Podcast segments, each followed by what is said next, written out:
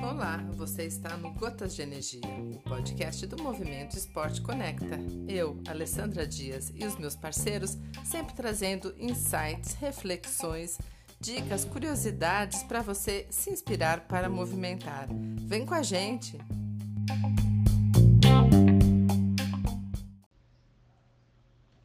Alô, amigos, bom dia, boa tarde, boa noite.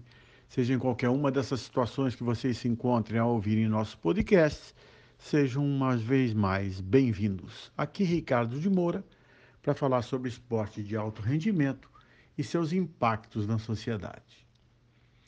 A melhora dos chineses em campeonatos mundiais de natação e os resultados dos Jogos Asiáticos que estão sendo realizados do dia 24 agora até o dia 30, sugerem que os chineses vão lutar por várias medalhas em Paris 2024 na modalidade. Em 2022, no Mundial de Budapeste, a China ganhou seis medalhas, uma de ouro, cinco de bronze. No Mundial de 2023, um ano depois, eles quase que triplicaram o número de medalhas, foram 16 cinco de ouro, três de prata e oito de bronze. A equipe é liderada pelos resultados de Ryan Kim, especialista do nado de peito, o único nadador a vencer as três provas do nado de peito em um mesmo campeonato mundial: os 50 metros, os 100 metros os 200 metros. Com requintes de crueldade, né? Bateu o recorde mundial na distância dos 200 metros nado de peito.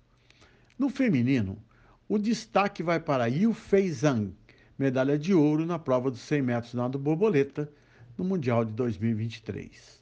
Os chineses, de forma surpreendente, venceram ainda a prova dos 4 por 100 metros, 4 estilos misto em Fukuoka 2023.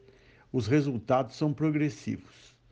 Os Jogos da Ásia, a menos de um ano de Paris, mostram uma evolução rápida e consistente na natação chinesa. Logo após o resultado da natação da China em Tóquio 2021, o site First Sports divulgou uma matéria em 12 de agosto de 2021 tentando desvendar uma parte do sucesso chinês nos esportes e, consequentemente, na natação.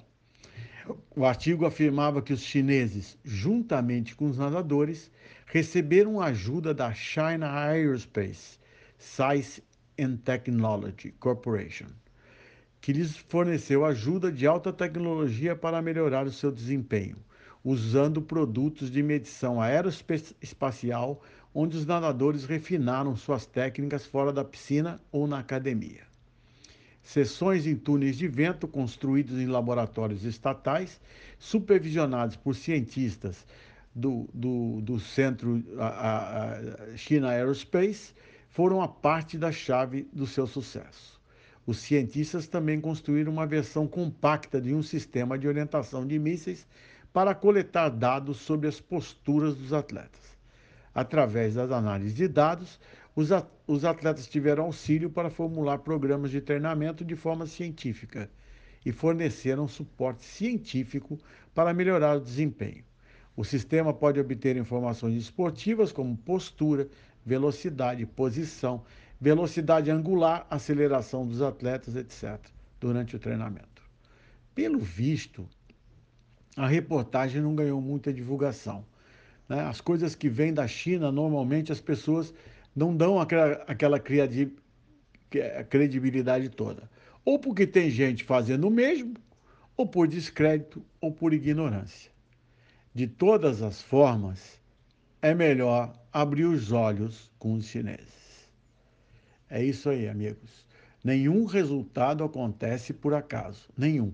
Principalmente quando ele vem de uma forma coletiva, como está vindo aí o resultado da China. Quando você tem um resultado esporádico de um ou outro atleta que é um super atleta, é, é uma coisa. Quando ela, ele vem dessa forma, inclusive, é, quando todo mundo achava que os melhores resultados do ano é, te, tinham acontecido no Campeonato Mundial de, de, de, é, de, de Fukuoka, agora em julho de 2023, Os Jogos Asiáticos que estão sendo realizados agora, os chineses estão melhorando os seus tempos desse campeonato e alguns deles entrando como o melhor tempo do ano e como melhores, entre os melhores tempos da história. Então, esses resultados não vêm por acaso. Vale a pena, no mínimo, uma reflexão. É isso aí, amigos. Fiquem em paz, fiquem bem. Até a próxima!